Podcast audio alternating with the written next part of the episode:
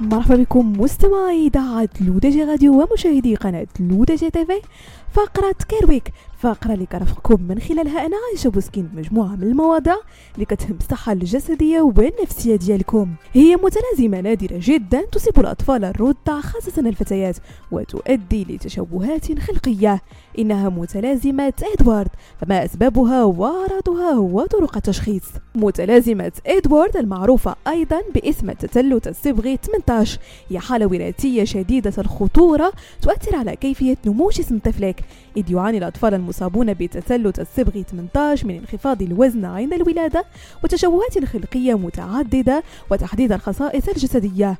وهي الأعراض الخلقية التي تحد من فرص بقائهم على قيد الحياة والعيش حياة طبيعية. فغالبية المصابين بهذه المتلازمة يتوفون بعد أسبوع واحد من ولادتهم وفقط واحد في المئة منهم من يكون له القدرة على الوصول إلى سن رشد. فكيف تحدث متلازمة إدوارد؟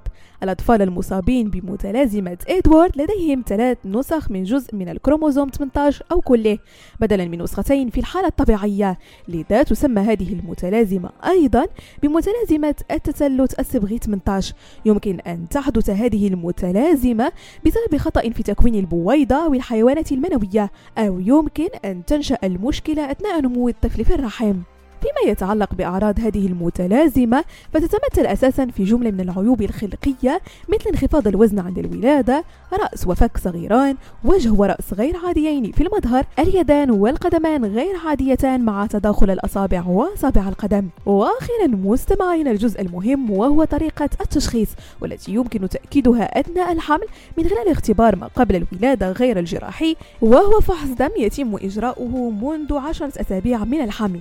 أما عن العلاج فللأسف لا يوجد علاج فعال طويل الأمد للأطفال المصابين بمتلازمة إدوارد إذ يواجه الآباء في هذه الحالة خيارا صعبا للغاية بحيث يمكنهم اختيار محاولة إبقاء أطفالهم على قيد الحياة في وحدة العناية المركزة لحديثي الولادة. بهذا مستمعينا كنكون وصلنا لنهاية فقرة كيرويك نضرب موعد لا سومي كامل على تيليتاتكم رقمية لو دي جي راديو وكذلك على قناتكم لو دي جي تيفي